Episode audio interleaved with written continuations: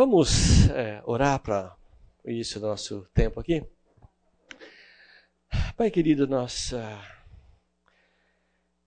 queremos iniciar esse nosso período de estudo, de leitura, pedindo que o Senhor venha nos instruir, nos abençoar, que o Senhor venha falar aos nossos corações pelo teu Espírito, para que possamos aprender com o exemplo de Abraão aquilo que podemos aplicar em nossas vidas. Esteja o Senhor nos instruindo, Pai. Fale a cada um de nós através da tua palavra, Pai. Nos abençoe no período que vamos ter aqui juntos. Assim oramos em nome do teu filho Jesus. Amém. Muito bem. A, a história de Abraão é, é, uma história de fé. E a gente vai é, perceber como Deus conduziu Abraão ao longo de de todo, de todo o tempo. Né? É, a gente vai ver Abraão, quando foi chamado, ele não estava pronto. Ele não estava pronto. E Deus foi tendo que trabalhar na vida dele de forma bastante intensa, né, para que ele se desenvolvesse ao ponto de Deus falar: olha, chegou o momento, é agora. Tá?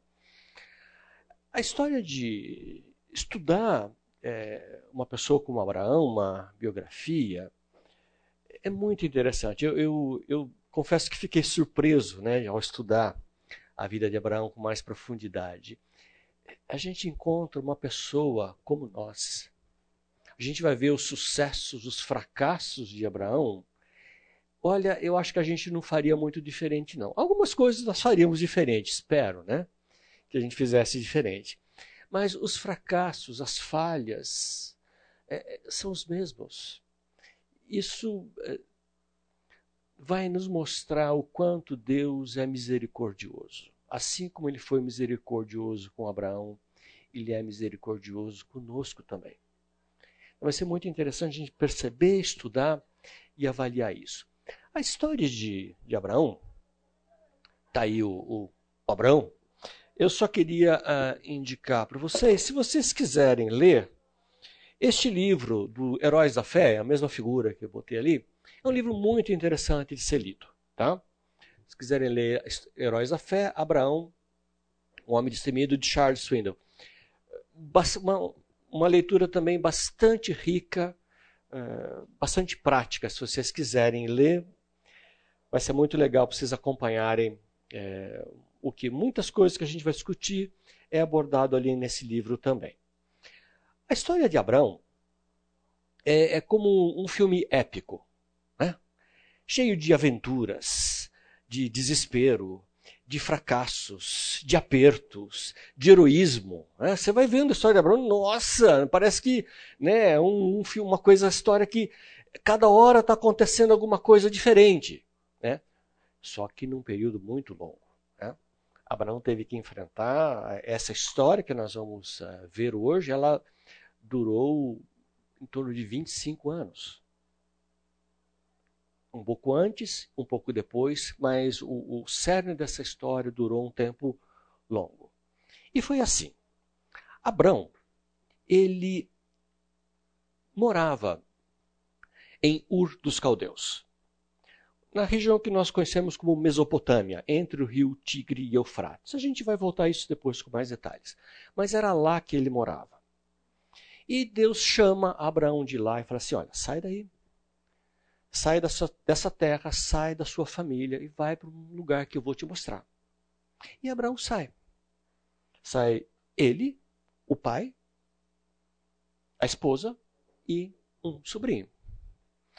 E vão num caminho muito longo, muito longo, de meses de viagem, cerca de mil quilômetros de caminhada até que eles chegam numa cidade chamada Arã.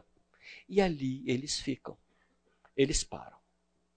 E ficam lá até que o pai, Terá, morre. Quando o pai de Abraão morre, Deus o relembra: olha, não é aqui que você vai ficar. Você parou nesse lugar, mas não é aqui, você tem que ir mais à frente. Então Abraão desce e lá do norte, em Arã, ele desce para Canaã. E quando ele atravessa a terra, Deus aparece para ele e fala: Essa terra que eu vou te dar. E Abraão, no meio de um, uma região idólatra, constrói ali um altar dedicado ao Senhor. Ele fala assim: o Deus de Abraão não é esse Deus que vocês adoram aqui. E tem lá um altar dedicado ao Senhor. E desse lugar em Siquém, ele desce um pouco mais até Betel. E lá ele constrói outro altar ao Senhor. Invoca o Senhor. Só que Deus havia falado: Eu vou te dar essa terra. Mas Abraão parece que não sei, ele continua o, o, o, caminho dele e vai descendo até que ele chega num lugar chamado Negueb. E Negueb é um deserto. E quando ele chega nesse lugar, o que, que ele enfrenta? A primeira dificuldade: fome. Aquele lugar estava passando por uma fome terrível. A ponto de ele falar: se a gente ficar aqui, nós vamos morrer. Nós vamos morrer, os animais vão morrer, não tem comida. Então Abraão segue a viagem mais ao sul e vai para onde? Para o Egito. E aí tem uma grande pataquada de Abraão, né? Abraão, quando vai para o Egito, vira para Sara e fala assim: Sara, ó, nós já combinamos. Você vai falar que você é minha irmã. Você não vai falar que você é minha esposa, tá ok? Tá ok. Então, quando eles chegam no Egito, combinado, ó, essa é minha, minha irmã, e ele tem medo, porque a esposa, a Sarai, era muito bonita. E ele falou assim: não, esses, esses caras vão me matar para ficar com a minha esposa. Né? Devia ser uma prática comum naquela época. Né? Eu quero alguma coisa, vou lá, conquisto, mato, não sei o que, e pego. Né? Bom, uma parte do plano dá certo. Porque ele é bem recebido e, por causa da sua irmã, ele recebe muitos presentes. O pessoal veio lá chavecar, tal, não sei o quê, né? Saía bonita, começou né, a dar os presentes para Abraão, tal, até que chama atenção e o faraó chama ela para a corte. Bom, Deus havia prometido para Abraão que ele daria aquela terra aos seus descendentes. Aquela terra seria dada a Abraão e os seus descendentes. Mas tinha um problema. Sarai era estéril. Durante toda a vida ela não tinha dado filhos a Abraão. Agora ela é levada por Faraó. Imagina a cabeça de Abraão. Mas como vai ser minha descendência se agora minha esposa, que não pode me dar filhos, foi levada? Será que vai ser de outra forma? Será que essa descendência vai vir com outro casamento? Que, que vai acontecer? Mas aí Deus intervém. Não tinha nada que Abraão pudesse fazer. Ele não podia ir lá resgatar sua esposa. Deus intervém. E Deus vai lá e chama e coloca uma praga na corte de Faraó. E as mulheres não podiam ter filhos e adoeceram. Até que Faraó fala: tem alguma coisa errada. E começa a voltar: o que aconteceu de errado? E Deus revela: essa mulher que você tomou tem marido. Faraó então fica abismado com aquilo e chama Abraão e dá um sabão no Abraão. O que, que você fez comigo? Se, se você tivesse falado que era sua esposa, eu não teria tomado para mim. Vocês falaram que ela era, que vocês eram irmãos. Toma a tua esposa de volta. Ele ficou com muito medo de receber aquela, de ver o que estava acontecendo na sua corte e de receber aquela informação ela tem marido. Então o faraó, cheio de medo, expulsa Abraão. E fala assim: Olha, tudo que você ganhou pode levar. E Abraão tinha ganhado muitos presentes de Faraó: bois, jumentos, camelos, muita coisa. Né? Tinha ganhado. E o que, que o Faraó faz? Ó, abastece o carro dele, manda ele embora dá toda a provisão que ele precisa, eu quero esse camarada fora daqui. E Abraão é expulso de lá. Né? Exilado. Cai fora daqui, ó, acompanha ele até a fronteira para ter certeza que ele vai embora. E Abraão sai de lá muito rico. Ele enriqueceu muito nesse período. Então ele volta, faz o caminho de volta, passa pelo Negueb e volta aonde ele tinha parado, onde tinha construído um altar em Hebron. E o que, que acontece lá? Tanto ele quanto seu sobrinho Ló, que estavam junto, que estava junto, haviam enriquecido muito. Ló também havia enriquecido. E a terra não suportava os dois. Eles tinham muito gado. Então, a terra não comportava, não tinha pastagem para todo aquele gado, não tinha água para todo aquele gado. E começou a ter um atrito entre os pastores de Abraão e Ló. E Abraão fala assim: não está certo. Nós somos parentes, você é meu sobrinho. Nós somos parentes chegados. Não pode ser assim. Então, Abraão, num ato de muita generosidade, abre mão e fala para Ló: Ló, a gente tem que separar, escolhe. Para onde você quiser ir, vai. Você vai para um lado, eu vou para o outro. Se eu for para a direita, eu vou para a esquerda. E Ló, de uma forma bastante egoísta, né? até desrespeitosa com seu tio, vai lá, olha, olha, olha, olha, e ele avista aquele vale maravilhoso, né? o Vale do Jordão. E fala que aquele vale era como um, o jardim do Senhor. Era uma maravilha, como o rio do Egito, verde, viçoso, abundante. Ele fala: ah, é para lá que eu vou, né? é para lá que eu vou. Péssima decisão para ele. Porque na sequência fala assim: os homens daquelas cidades eram maus e perversos. Bom, é para lá que ele foi. Quando Ló escolhe egoisticamente o melhor lugar e se separa, Deus volta a falar com Abraão. Percebe que Deus só o chamou depois que o pai morreu e volta a falar com ele depois que Ló se aparta. Né? Porque Deus havia chamado Abraão sozinho, não com apêndices. E aí Deus fala para ele, para Abraão: Abraão, olha, olha para norte, sul, leste, oeste. Tudo isso aqui eu vou dar para você, inclusive aquela terra que Ló escolheu. Tudo isso vai ser seu. Você não abriu mão, vai ser seu. Muito bem. Então, tem essa essa condição. O que acontece na sequência é uma. Toda aquela região, todo aquele vale, ele estava num, num tumulto, numa, numa agitação social muito grande. Aqueles reis do vale eram submissos a um rei mais poderoso, uma confederação de reis. Só que bem naquela altura eles resolveram se rebelar. Se rebelaram. Bom, não vamos mais servir vocês. E este rei mais poderoso, ah, ah, para cima de mim, não. Né? Ele junta todos os, o seu exército, né? demora um ano para ele fazer isso, pega todos os seus aliados e vem como um rolo compressor, varrendo a terra, conquistando cidade após cidade, terreno após terreno. E quando ele chega ali no vale, onde estava a cidade de Sodoma, né? os reis de Sodoma, Gomorra e mais três cidades aliadas se posicionam em guerra contra o rei Kedorlaomer, que era o rei poderoso. E não dão conta do recado, não. Né? São esmagados.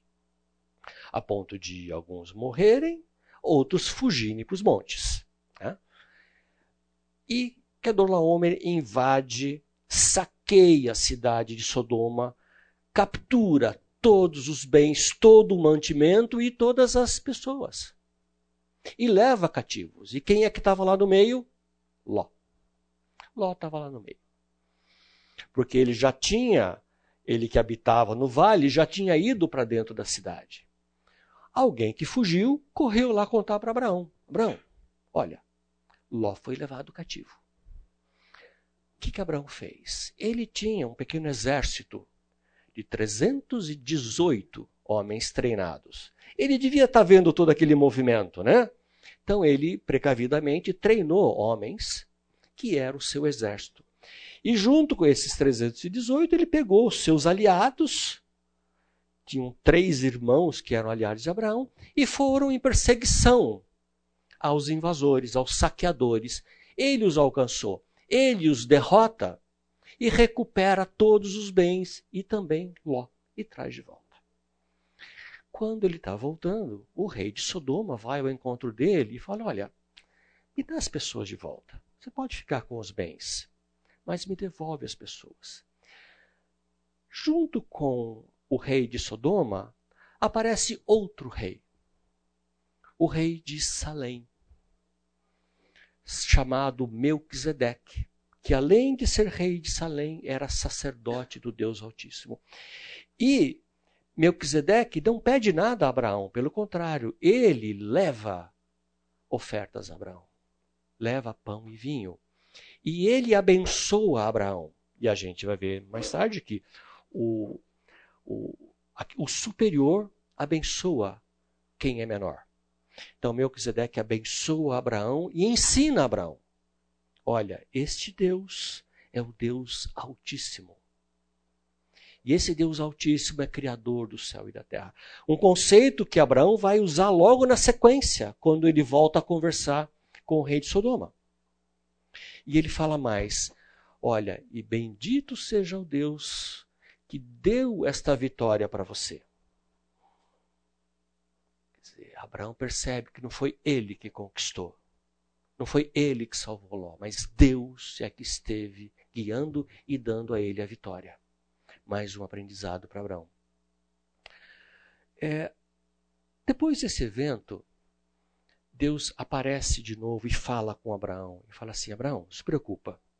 Eu vou ser o seu escudo e a sua recompensa. Veja, Abraão, ele, ele não ficou com, as, com aqueles bens que ele recuperou, ele devolveu ao rei de Sodoma. Seria um direito dele ficar, mas ele devolve ao rei. Você não quero nada seu. E Deus fala assim: olha, eu vou ser o seu escudo. Imagina, poderia haver alguma retaliação, né? Ele foi à guerra, ele, ele derrotou um rei, e Deus fala: não se preocupe, eu vou ser a sua proteção, o seu escudo, e eu vou ser a sua recompensa. Aí Abraão dá uma choradinha para Deus, ele fala assim: tá bom, Deus, olha só tudo que eu já tenho, eu já sou riquíssimo. Você vai me dar mais recompensa? De que, que adianta tudo isso e isso me dá mais coisas se eu não tenho um herdeiro. Ele puxou, né? O que estava pegando. Eu não tenho herdeiro. Tudo isso vai ficar para quem? Para o meu servo, Eliezer. Que adianta? E aí Deus dá mais uma informação para ele. Não, não vai ser para o seu servo, vai ser para um descendente teu. Um filho gerado por você vai ser o seu descendente. Oh, que alívio. Mas parece que Abraão ainda não percebeu, ele ainda não tinha a ideia do que significava aquilo. E então, Sarai, a sua esposa, tem uma ideia brilhante. Tem uma ideia brilhante.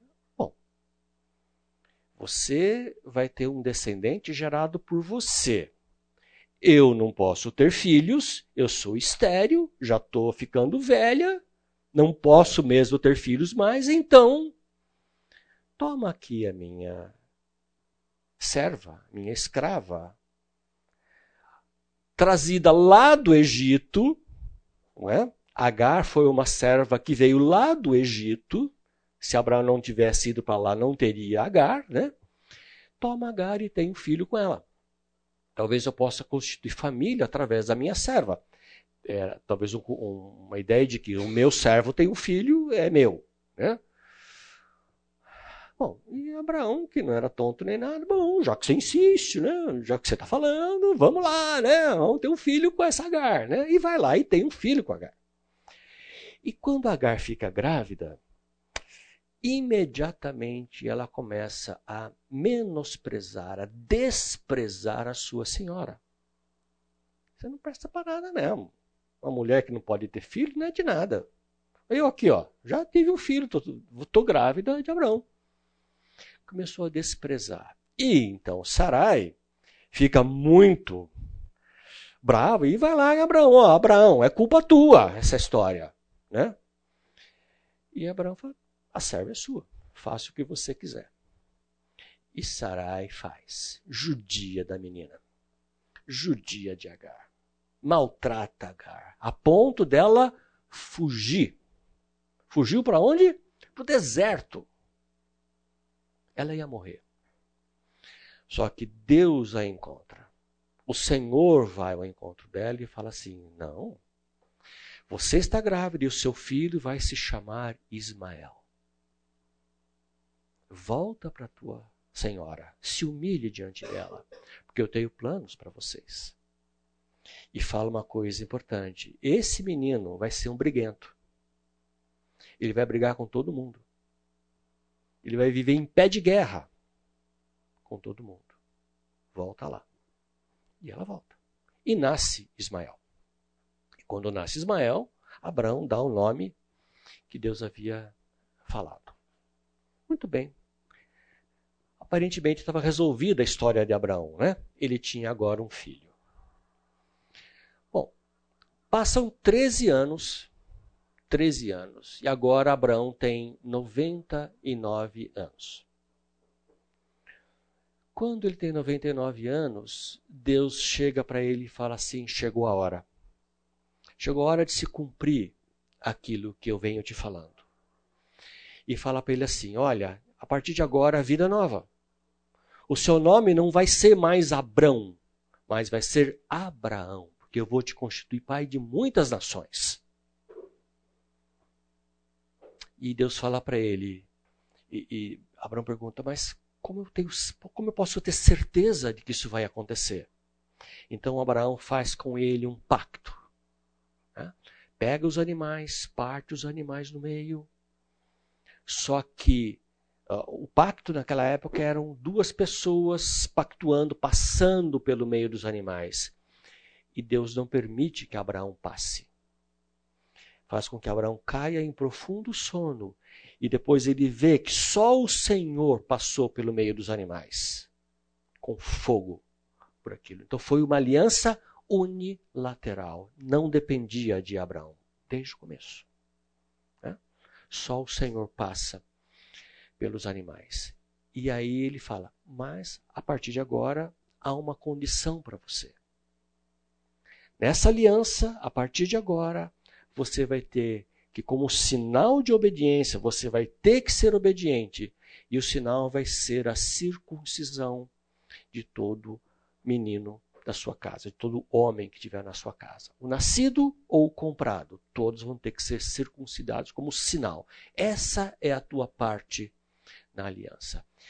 E mais, Sarai, também vida nova para Sarai. Ela a partir de agora vai se chamar Sara. E eu vou voltar na primavera e ela vai ter um filho. Um. Abraão dá uma risadinha, né? Nós vamos ver o que foi essa risadinha de Abraão mais à frente. Mas Abraão dá uma risadinha e fala assim: Senhor, vou fazer o seguinte. Vamos, vamos simplificar a história. Eu já tenho Ismael. Permite que Ismael seja o meu herdeiro. Tá? Eu já estou velho, eu vou fazer 99 anos, minha esposa está perto dos 90. Está certo isso, né? E Deus fala: não, não. Você vai ter um filho com Sara. Ele vai ser o descendente. A, a minha aliança vai ser estabelecida com o seu filho com Sara. Agora, já que você pediu, eu vou atender o seu pedido. Eu também vou abençoar Ismael. Já que você pediu, também o abençoo. Bom, passa-se um tempo. Em poucas semanas depois, o Senhor aparece novamente. Agora ele aparece acompanhado de dois anjos. E Abraão vê três homens caminhando. E ele já tinha conhecimento suficiente para saber que daqueles homens um era o Senhor. E ele vai e se prostra e prepara para eles um banquete eh, muito grande e os trata bem. E ao final daquele tempo, eles estão ali comendo e o Senhor fala assim: Para onde é que está Sara? Está ali na tenda, escutando atrás da porta. Né? Ela estava lá. Olha, eu vou voltar daqui um ano e ela vai ter um filho. Aí quem riu foi Sara, né? Que estava escutando atrás da porta. Vamos lá, né? Eu estou com 98, 90 anos, nunca tive um filho. Já estou na menopausa há muito tempo, não tem como eu ter um filho, né? E Deus, assim, por que, que ela riu? Não, não ela mente, né? Ela fica com tanto medo que ela mente. E ele fala assim: existe alguma coisa impossível para o Senhor? Você vai ter um filho. Ok. Bom, depois disso, tem aquele evento do, da destruição de Sodoma. Quando aqueles é, eles seguem viagem, os dois anjos vão à frente, eles avistam o vale e o Senhor fica para trás, fica puxando conversa com Abraão, né? E Abraão, eh, naquela coisa, Senhor, vamos lá, o senhor não vai fazer uma coisa dessa, né? Longe de ti matar o justo com o ímpio. E vem aquela negociação. Né? E se tiver 50 justos na cidade, você vai destruir? Não, se tiver 50, não destrua. E se faltar 5 por 50? Não. Se tiver 45, não destrua. E Abraão vai né, tomando, né? Tá bom, senhor. E, e se tiver 40?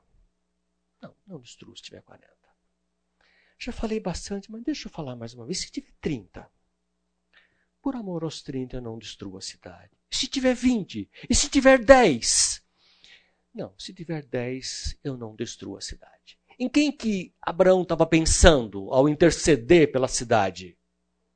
Em, no sobrinho, em Ló. Ló estava lá. Ele estava tentando salvar Ló, que vivia na. Pensou, a esposa, duas filhas, os noivos, seis, deve ter mais alguém, dez, acho que escapa, né? Bom, e os anjos descem e tem toda aquela história horrível, né?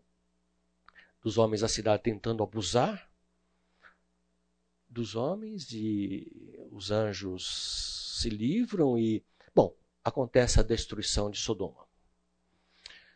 No dia seguinte, Abraão vai ao lugar que ele teve com o Senhor e olha o que, que ele vê: o vale em chamas não tinham dez justos. Não tinham dez. O que será que aconteceu com Ló? Naquele momento ele não sabia. Então ele sai dali e vai para uma região chamada Gerar. E ali o rei era Abimeleque. Não dá para acreditar. Abraão faz a mesma coisa. Sarai, fala que você é minha irmã, tá bom? porque senão eles vão me matar para pegar você. É? E chegam lá, dito e feito. O rei, que não podia ver carne nova no pedaço, manda para cá, manda para cá, vai fazer parte da minha corte. E naquela noite, o Senhor aparece a Abimeleque em sonho e fala assim: Você vai morrer. Você e todos os seus, vocês vão morrer porque essa mulher tem marido. E Abimeleque, não, pera lá, mas eu não sabia, eu fiz de, de boa intenção. Eles falaram que ela era irmã, né? E de manhã ele chama os seus conselheiros e todo mundo fica apavorado com aquela história. Quem esse Deus que aparece em sonho e que fala e nós vamos morrer? E chamam Abraão. Cara, o que, que você está fazendo? E Abraão, e Abraão sincerão, assim, é, sabe o que é? É que vocês são tudo uns ímpios, né? Vocês são tudo, uns, vocês não temem a Deus, então eu achei que vocês iam me matar por causa da minha esposa. E Abimeleque fala assim: toma tua esposa de volta. E pegou presentes, né? Bois, animais, e deu de presente para Abraão. Olha, Vamos selar as coisas aqui. Toma tua esposa de volta. Toma presentes. Sarai, tô aqui mil ciclos de prata para você, para como testemunho de que você não tem culpa nenhuma nessa história. Bom, e saem os dois ali, só que dessa vez Abimeleque não escorraça Abraão, né? Abraão, ó, tá aí toda a terra, escolhe onde você quiser ir. Só não chega muito perto não, tá? mas vá para onde você quiser ir. E Abraão fica naquela terra ali. Bom, pouco depois, Sara fica grávida e tem o filho. E o filho se chama Isaac. E foi um motivo de muita alegria. Imagina, Sara tendo um filho aos 90 anos. Abraão aos 100 anos. Aquilo foi um espanto para todo mundo. Imagina todo o clã vendo aquilo, toda a vizinhança sabendo daquilo, né? E, e Sara fala: esse é um motivo de alegria para mim. Todos vão rir comigo. Né? E assim vai, o menino nasce e quando ele é desmamado, provavelmente aos três anos, dois ou três anos, pelo costume da época, né? Quando ele é desmamado, Abraão dá um banquete, né? Dá um banquete, convida toda a vizinhança, aí tá lá. E Sara, muito esperta, o que, que ela percebe? O briguento, tirando o sarro do filho dela, Ismael. O briguento que seria o briguento, o jumento selvagem, a primeira história registrada de bullying, né? Tava lá ele fazendo bullying com o irmão mais novo, né? Ah, numa dessas, Sara fala assim, de jeito nenhum. Uh, uh. Esse aí não vai maltratar meu filho, não. Abraão, some com essa mulher e com o filho dela. Eles não vão herdar, não vão ser herdeiros com o meu filho. Some com eles. E Abraão fica muito chateado porque era um filho dele, ele gostava de Ismael. E aí Deus vem e fala assim: Abraão, não fica chateado. Faz o que Sara está pedindo, porque eu vou cuidar dele. Eu vou abençoar. Deixa ele ir. E Abraão deixa que eles partam. E de novo, para onde eles foram? Para o deserto. E iam morrer. Novamente o Senhor intervém e os salva né, da morte no deserto. A promessa de que ele cuidaria. E assim cresce Is Isaac. Passa um tempo, Isaac já era um mocinho. Abraão faz o grande teste da vida. Deus faz o grande teste da vida de Abraão. Chama Abraão e fala assim: pega o teu filho, o teu único filho. Né? Deus já não considerava teu único filho que você ama. Abraão já tinha se afeiçoado ao menino. E vá para um lugar que eu vou te mostrar e lá você vai sacrificar o teu filho para mim.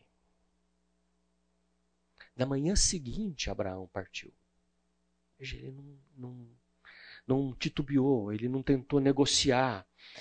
No dia seguinte, ele juntou, mandou cortar lenha, pôs num jumento, pegou dois servos e caminharam três dias três dias. Ao terceiro dia, Abraão avistou o lugar que Deus queria que ele sacrificasse seu filho. E falou para os servos: Vocês ficam aqui, que nós vamos lá sacrificar e voltaremos. Imagina, esse caminho todo, o que, que Abraão estava pensando? E nesse caminho final, ele e o filho, o filho vira para ele e fala assim: Pai, ó, moleque esperto, né? Você está levando fogo, está aqui a lenha, cadê o cordeiro para o holocausto? Né? Facada no coração de Abraão. E Abraão responde: O Senhor proverá. Eu acho que ele não sabia exatamente o que ia acontecer. Mais à frente, no Novo Testamento, a gente vê que Abraão confiava que, se ele sacrificasse, ficasse Isaac, se Deus fosse até o final, o Senhor seria poderoso para ressuscitá-lo de volta. Então ele vai. Por isso que ele disse aos servos: Nós vamos e voltaremos. Essa era a fé. Olha a que ponto chegou a fé de Abraão, né? De crer em algo grandioso como isso. E ele vai. E ele monta o altar. E ele prepara tudo, e nada do cordeiro. Ele amarra o filho, e nada do cordeiro. E põe o filho em cima do altar. Cadê o cordeiro? E ele pega a faca para matar o filho. Nisso o Senhor o interrompe. Chega. Agora eu vi que você me ama o suficiente para sacrificar o seu próprio filho. Você me ama acima de todas as coisas pode parar. Está ali o, o cordeiro, sacrifica no lugar. E ele sacrifica o cordeiro e eles voltam. Imagina que lição para Abraão, imagina que lição para Isaac passar por isso. Né? Se vê amarrado com a faca na garganta. E eles voltam. Eu, eu, eu não imagino uma história dessa. Não imagino passar por isso. Eu, eu, talvez eu não saísse de casa. Eu nem ia me importar de cortar lenha. A minha fé não, não iria tão longe. Conta de Abraão. Jamais eu pensaria em sacrificar. Mas foi assim que Deus testou Abraão. E aí eles voltam e seguem a vida, e mais à frente os anos se passam, Sara morre, Abraão compra ali uma terra, ele não ele era um nômade, ele não possuía, não tinha propriedades ali. Ele finalmente compra um campo, compra a caverna de Macpela e lá ele enterra Sara. Segue um pouco mais de tempo, o filho dele, Isaac, já estava com 40 anos. Também, né? Que esperar tanto tempo? 40 anos, e aí Abraão fala assim: chama o servo, precisamos arrumar uma esposa para ele. Mas fez o servo prometer: você não vai deixar meu filho casar com nenhuma mulher deste lugar. Porque ele via como eram aqueles, aqueles povos que estavam ali. Você vai na minha terra, você vai lá na minha parentela, nos meus, no meu parente, e lá você vai buscar uma esposa para o meu filho, alguém que sabe quem é o Senhor. Né? E o servo vai, e aonde o servo chega? Na casa do irmão de Abraão, Naor. Naor tinha tido vários filhos com a sua esposa Milca. E dos filhos de, de Naor havia uma neta chamada Rebeca. E ele chega lá e Rebeca é apresentada. Né? O servo identifica Rebeca como aquela que o Senhor havia separado para Isaac. Uma história que nós vamos passar por ela mais à frente também. Então ele volta e eles se casam. Segue a vida e depois chega o final. Abraão se casa novamente. Ele tem lá uma concubina, Ketura, tem filhos com essa concubina. Só que Abraão é, tinha aprendido mais um pouco. Quando, antes dele morrer, antes de morrer ainda vivo, ele não faz como ele fez com Isaac. Isaac ele mandou embora a pão e água, né? A, desculpa, Ismael. O Ismael ele mandou embora a pão e água. Pão e uma vasilha de água. Com esses ele não faz isso. Ele dá a eles presentes, né? Uma boa grana e manda eles para longe. Para longe. Vocês não vão conviver, vocês não vão herdar com Isaac. Mas vocês vão ter o suficiente para se estabelecer longe daqui. Então ele despede esses filhos para longe com uma boa provisão para se estabelecer e para viver. E aí Abraão morre e é enterrado naquela mesma caverna que ele havia comprado por seus dois filhos, Isaac e Ismael. Interessante, né? Ismael vem para o enterro do pai. Ele vivia por ali, né? Embora em brigas constantes, né? E a gente vê isso até hoje, mas as consequências estão aí até hoje, né? Mas ali ele foi é, para o enterro do pai. Essa é a história de Abraão. Então, o que eu quis dar para vocês é um, uma visão geral do que nós vamos ver. Então, vocês acho que se lembraram né, de todos esses eventos, às vezes alguma parte fica esquecida para a gente. Agora a gente vai passar é, do início, né? Como que esse Abraão foi chamado? O que, que aconteceu com ele? Tá? Então, pano de fundo. Abraão vivia em Ur dos Caldeus. Esse lugar, como eu falei, era Mesopotâmia. E depois do intervalo eu continuo falando sobre Ur dos Caldeus. Tá? Vamos ver que lugar era esse, tá bom?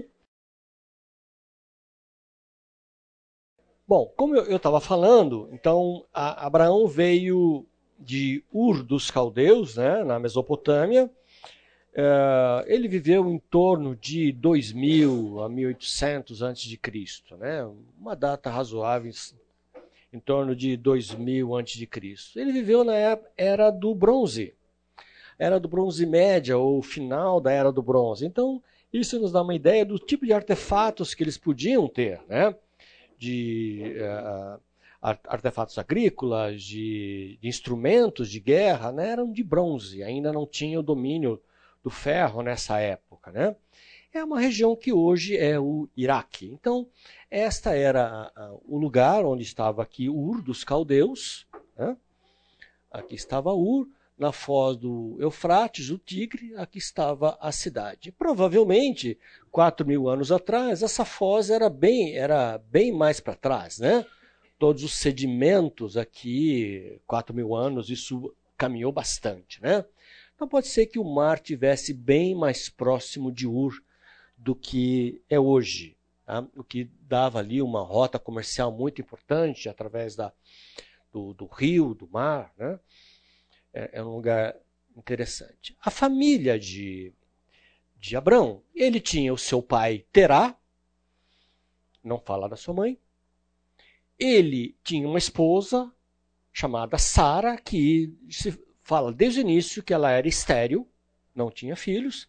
Ele tinha um irmão chamado Naor, casado com Milca, que é quem depois a neta de Naor com Milca, Rebeca, que vai se casar com Isaac. E tinha um outro irmão chamado Arã, que morreu ainda em Ur.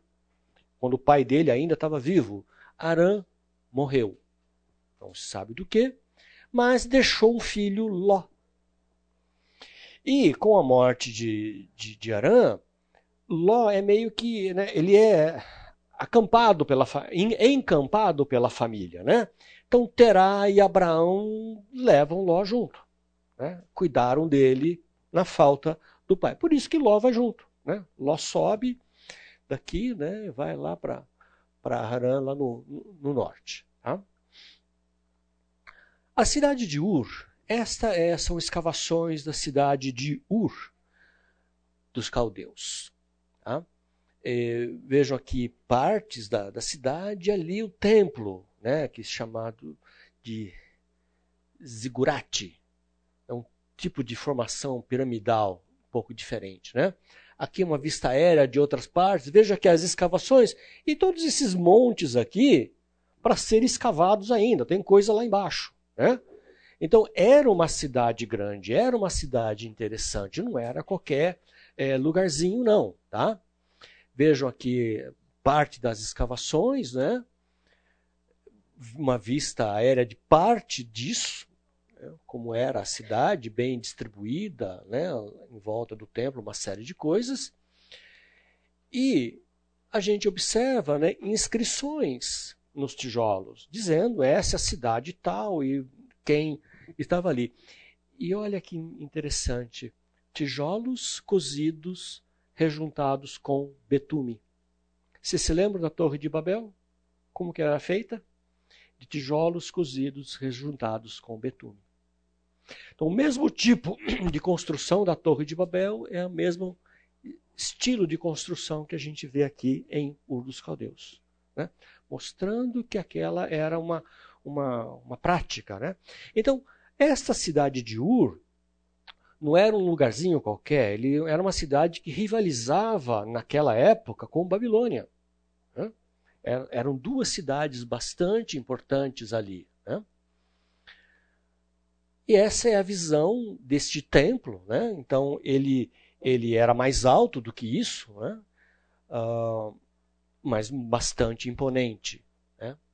Ele já, essa foto, a estrutura está restaurada. Tá? Ela foi encontrada assim. Né? Era um monte de terra. Aqui já tinha sofrido uma escavação. Então, o que, que os arqueólogos viram? Um monte de terra, uma montanha, e foram lá escavando e foram encontrando essa estrutura. Né? E aqui vê né, a altura que eles foram escavando, a surpresa de encontrar este lugar. Tá? E todo, a partir daí, eles foram escavando os arredores, encontrando a cidade de Ur.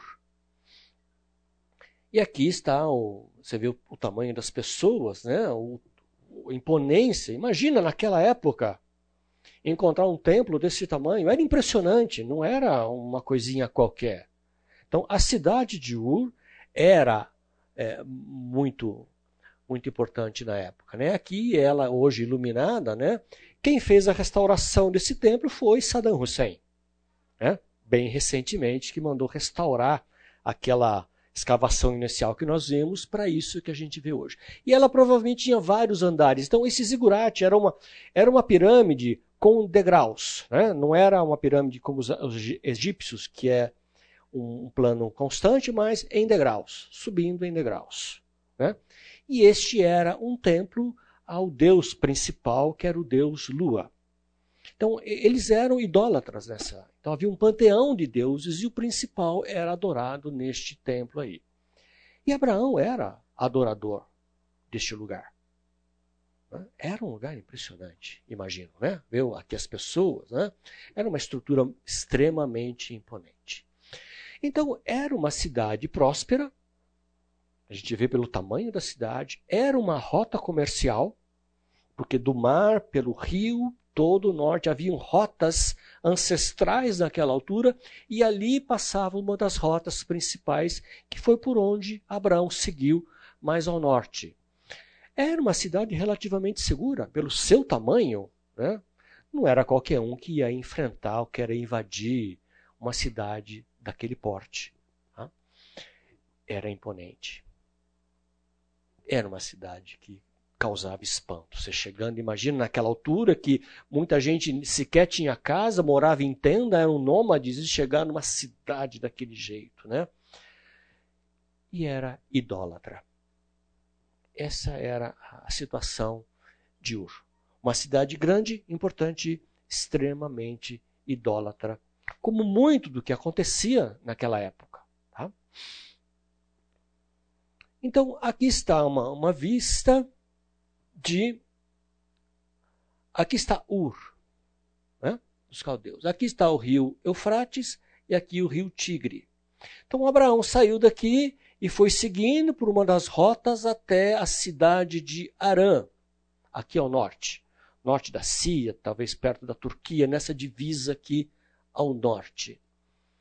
Então, este caminho, gente, é mais em torno de mil quilômetros. É, é muita para você caminhar, seguir com suas posses, com seus mantimentos, né? Não dá você parar no grau, né? Vamos parar no grau comer um lanchinho, né? Não tinha jeito, você tinha que levar tudo, né? Tinha que levar a farinha para fazer os pães, então você tinha que ter animais de carga e você tinha que ter o leite, você tinha que levar as suas cabras, as suas vacas, tinha que levar os seus animais. Então, uma viagem que pode ter demorado muitos meses para chegar lá em cima. Os animais tinham que pastar, eles tinham que armar tendas, tinham que acender o forno para fazer os pães, e assim vai, né? Você tinha que providenciar a própria alimentação para chegar lá.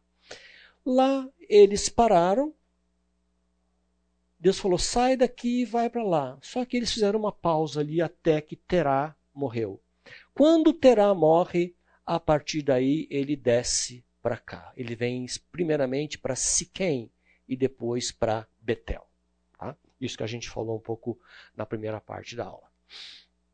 Esse é o rio Eufrates. Não sei como era quatro mil anos atrás, se era mais caudaloso, não é? Mas este, imagina, ele tinha que seguir por rotas ao longo deste rio Eufrates. Né? E aqui a gente vê algumas construções remanescentes, antigas, ao longo do rio Eufrates. Então, é por aí que Abraão seguiu. É por este caminho que ele foi ao norte. Então, Deus, ele não foi para lá porque quis. Né? Houve um chamado de Deus. E Deus o chama a parte da sua terra, da sua família. Deus fala para ele: sai da sua terra, sai da sua parentela. Tá? E Deus retira de Ur para dar a ele uma terra que a princípio ele não sabia qual era, né?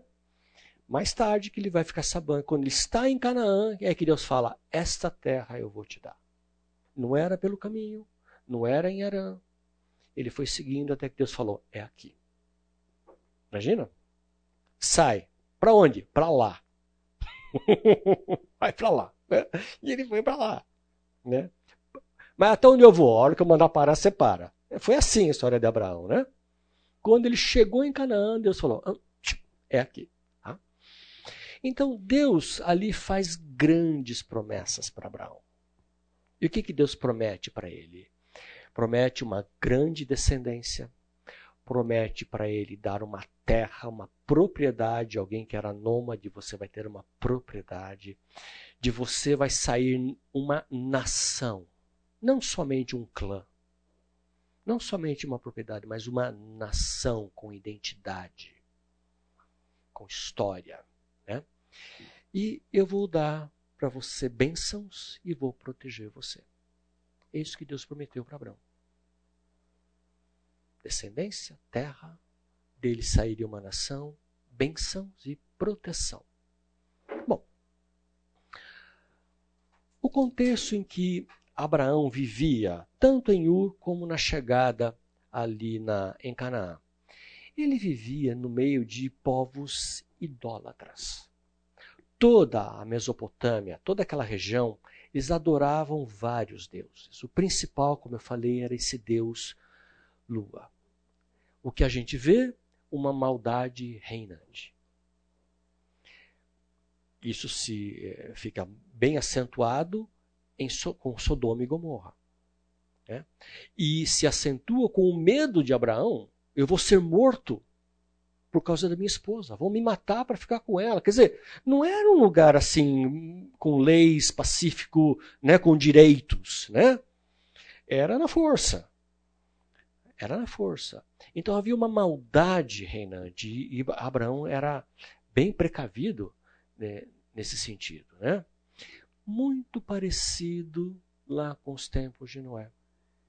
Veja que quando Deus intervém na época de Noé, por quê? Porque a maldade, a perversidade do povo era muito grande. E parece que agora as coisas caminhavam no mesmo sentido. A maldade aumentava, reinava. Né? A perversidade dominava. E agora? Deus vai. Ele já tinha prometido que não ia terminar de novo com o dilúvio, né? O que, que Deus vai fazer? Aqui Deus começa um novo plano nessa história. Tá? Abraão também era idólatra. Se a gente pegar lá em, em Josué 24,2, alguém pode abrir Josué 24,2?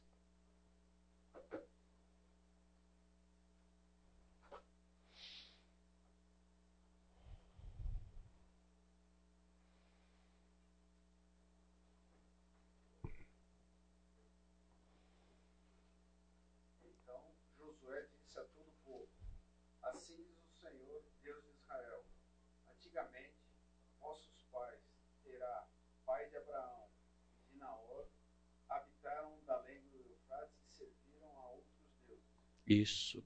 Eles eram idólatras. Tá? Eles eram idólatras. Eles serviam a outros deuses. Até que Deus os chamou. Tá? Então eles não eram diferentes. Então, neste contexto que Deus chama Abraão, e ainda por cima, uma esposa estéril. Eu vou fazer de você uma grande nação, sem filhos. Né? Era uma situação delicada para Abraão. Ele tinha tudo para ter uma série de incertezas do que aconteceria. Mas ele segue. Tá? Então, entra em cena aqui um plano de Deus. Um plano para uma redenção do mundo. Vejo a humanidade indo para o mesmo caminho. O que, que Deus vai fazer? Ele coloca em marcha aqui com Abraão um novo plano. Que nós desfrutamos hoje. Começou ali, com Abraão. Então ele, de novo, começa com um único homem. Né? Assim como Adão, Noé, agora de Abraão, ele, de você eu vou começar uma história nova. um novo povo. E através de você vai haver bênção para toda a humanidade. Então, por meio de Abraão, por meio dele, ele ia iniciar uma nação que seria bênção para todo mundo. Ali começou a história da redenção, com esse Abraão. Agora, por que Abraão? Por que Abraão? Precisa perguntar, né? Ele era idólatra, a gente acabou de ver, como todo mundo. Ele havia se afastado dos ídolos, ele havia se tornado digno de Deus, ele buscava o Senhor. Não. Ele não fazia nada disso. Ele era um idólatra do povo. Então, Abraão não tinha feito nada para merecer o favor de Deus. Nada. Ele não era merecedor do favor de Deus. Ele era um idólatra como outros. Foi o Senhor que se aproximou de Abraão. Foi Deus que o escolheu, foi Deus que o tirou, foi Deus que foi atrás dele. Por quê? Por motivos que somente cabe a Deus. Ele é soberano, ele é o Senhor. Ele sabe por que escolheu Abraão. Mas ele escolheu Abraão. Por merecimento? Não. Por pura graça. Conhece essa história? Pura graça. Né? Ali começa a história da graça. Nós somos salvos pela graça, assim como Abraão foi escolhido por pura graça. Não havia nada de especial ou de diferente ou de melhor nele. O Senhor o escolheu por motivos que cabe a ele.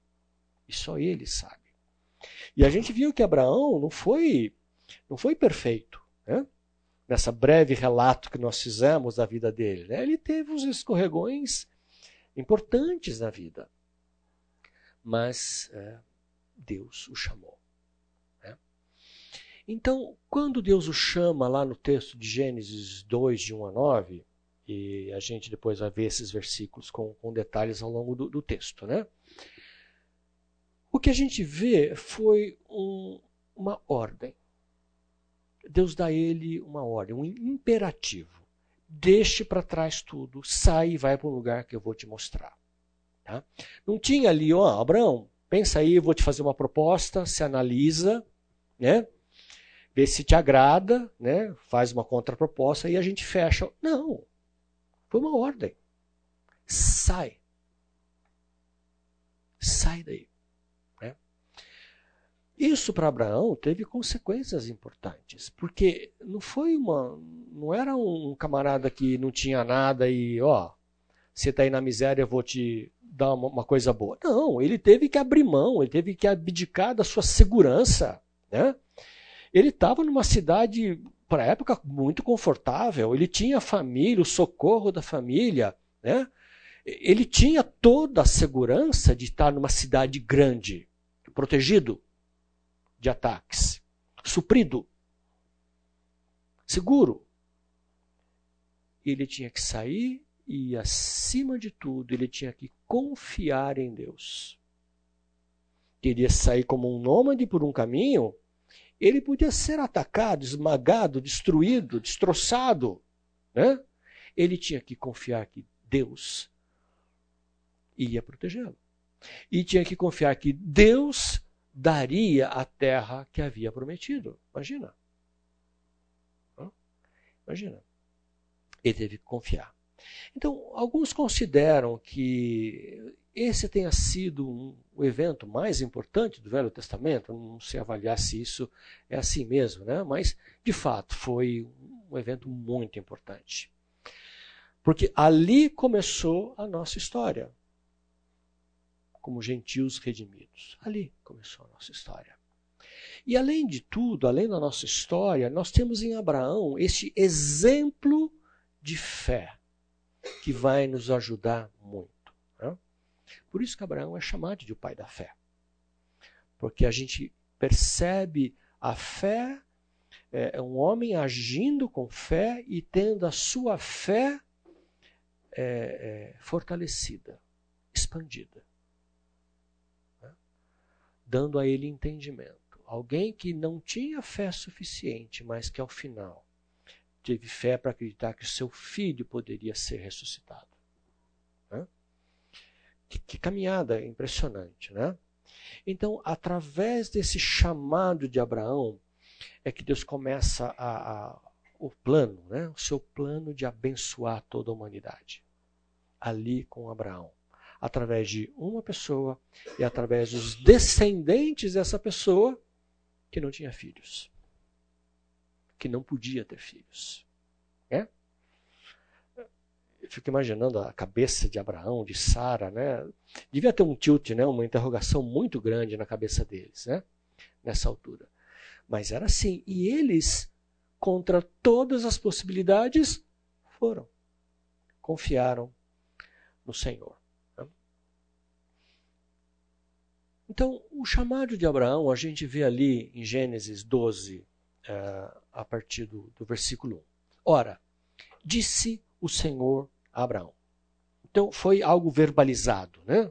O Senhor apareceu e falou para ele. Então, ele ouviu a palavra do Senhor. Disse o Senhor a Abraão: Sai da tua terra, da tua parentela, da casa do teu pai, e vai para a terra que te mostrarei.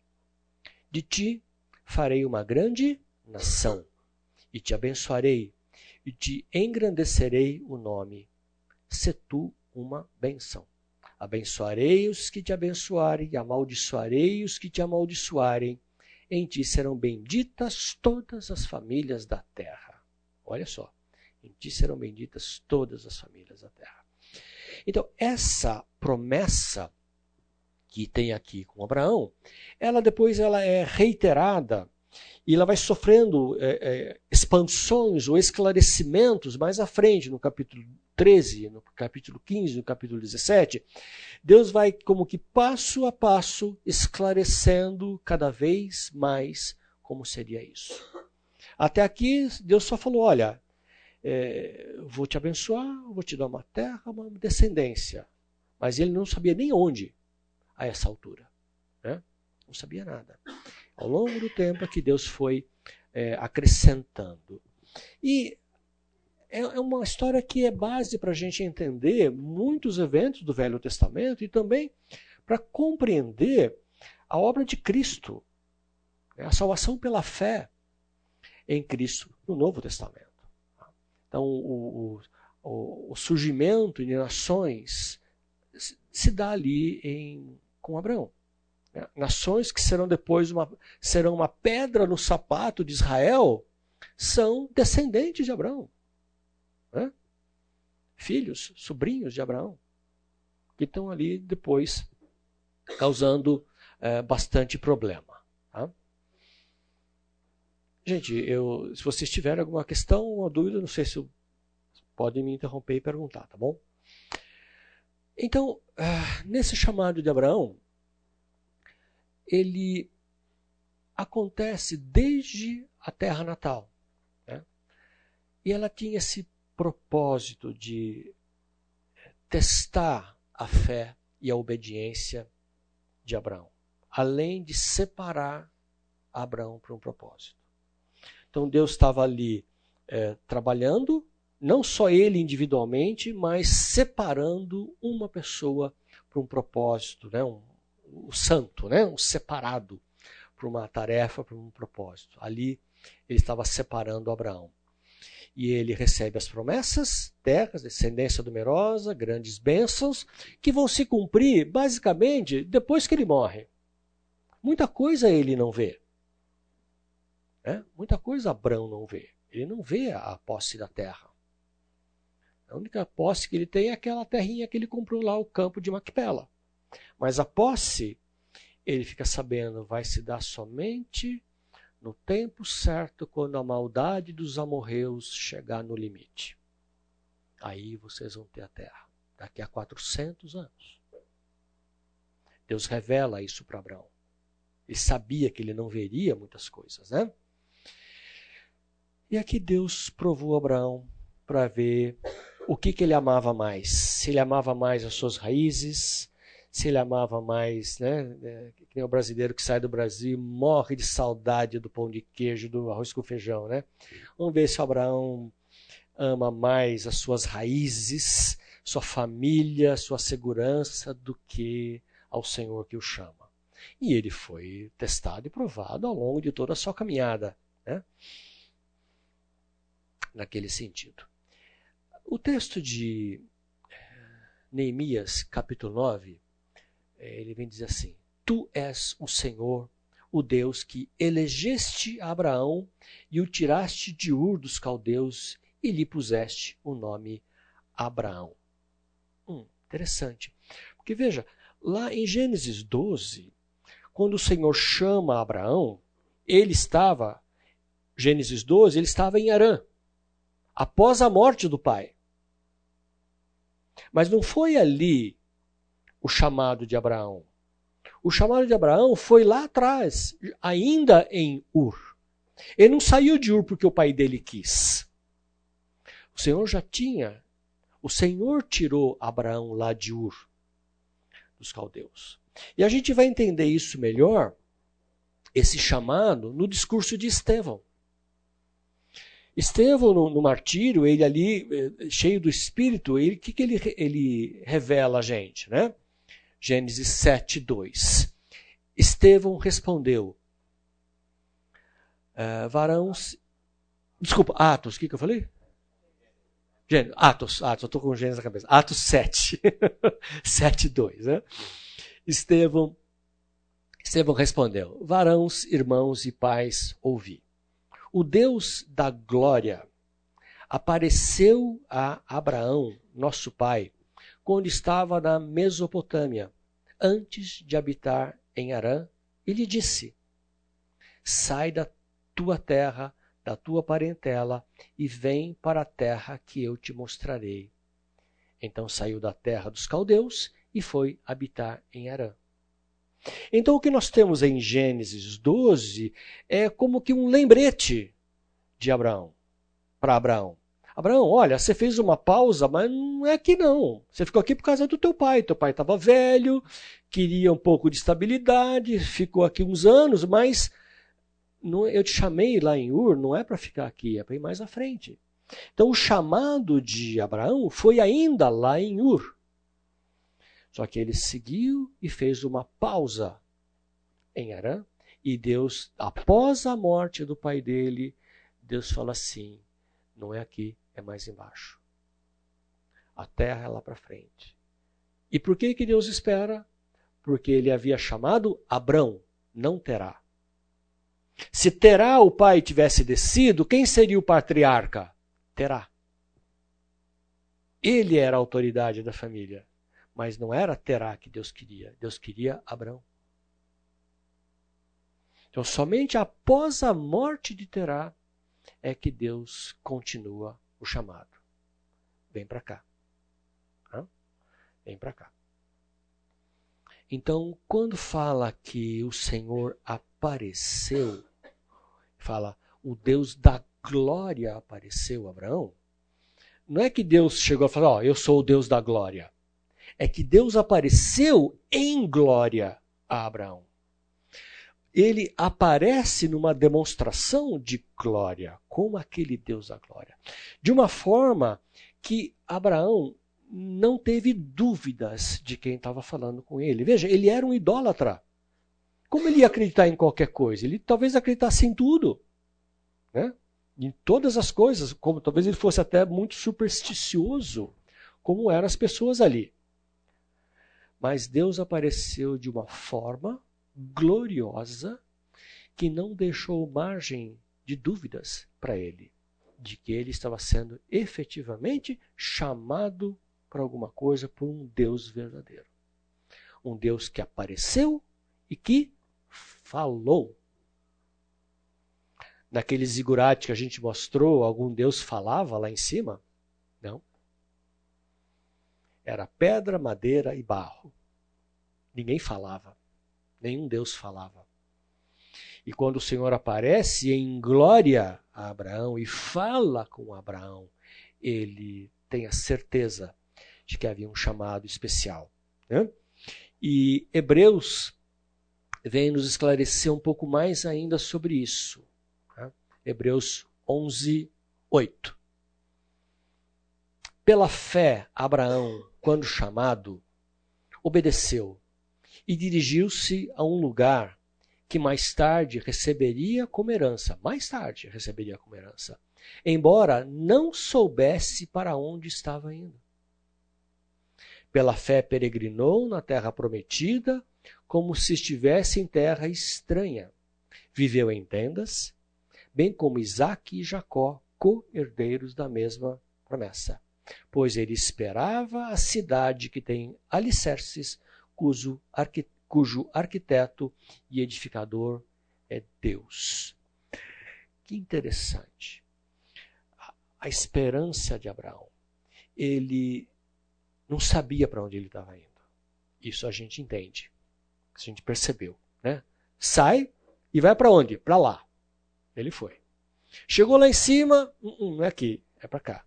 E ele foi, né? E só quando ele chegou que Deus falou, é aqui. Mas Hebreus fala muito mais. Ele falou que ele andou como nômade de, em tendas. Ele não tinha uma cidade, ele não morou numa cidade, ele não foi para Sodoma. Ele não voltou para Ur. Ele não ficou numa cidade do Egito. Ele viveu em tendas. E o que, que ele esperava? Ele esperava a cidade que tem alicerces, cujo arquiteto e edificador é Deus. Veja, Abraão esperava algo muito além das promessas terrenas. Isso a gente não se dá conta de que quando Deus entendeu o seu chamado, entendeu quem o chamava, entendeu o seu papel, ele sabia: eu não tenho lugar aqui. Aqui eu não tenho lugar permanente. A minha vida é em tendas. Aonde eu vou ter a minha morada? Aonde eu vou parar? Aonde eu vou descansar? Na cidade que tem alicerces, cujo arquiteto é Deus. Ele esperava o futuro. Ele esperava a vida com o Senhor após a morte.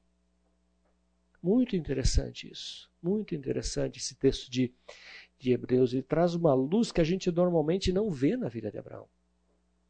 Ele não somente creu na promessa da descendência, da herança, da terra, da nação, mas também ele esperava algo muito além, que era a cidade eterna. eu gostei muito de, de ver isso, de lembrar isso, de perceber isso na, na vida de Abraão. Né? O chamado de Abraão. Ele não sabia para onde estava indo, mas foi, caminhou. Né? É, nós também temos um chamado, né? É, Deus nos chama. E ele não nos chama exatamente para sairmos da nossa terra, da nossa família, né? Mas o que, Deus, o que, que o Senhor nos fala em Mateus 10, 37? Alguém pode ler Mateus 10, 37?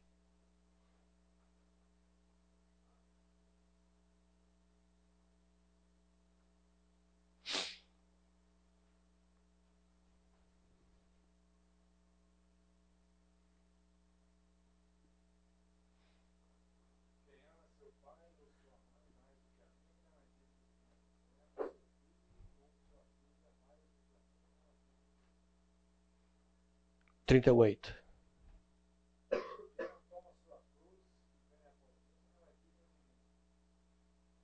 E mais um?